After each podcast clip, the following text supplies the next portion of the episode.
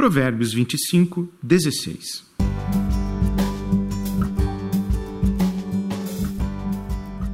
Se você encontrar mel, não coma demais, para não enjoar e vomitar.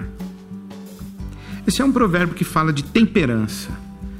Temperança é a capacidade de permanecer senhor do prazer em vez de seu escravo. Para falar sobre isso, eu quero citar dois filósofos, um francês e um brasileiro.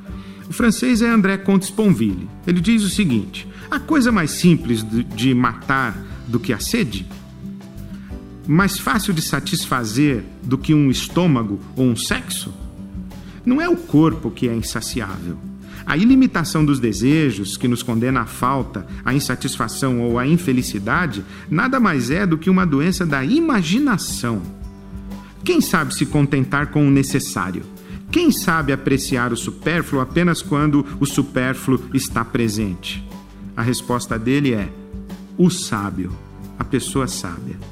Eduardo Gianetti, o filósofo brasileiro, ele fala o seguinte: tudo que dá prazer na vida é assim, a partir de um certo ponto satura, deixa de ser prazer e começa a se tornar desagradável.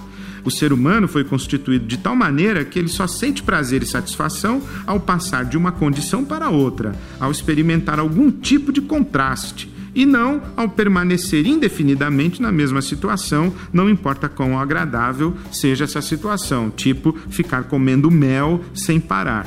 Vai chegar no enjoo e no vômito.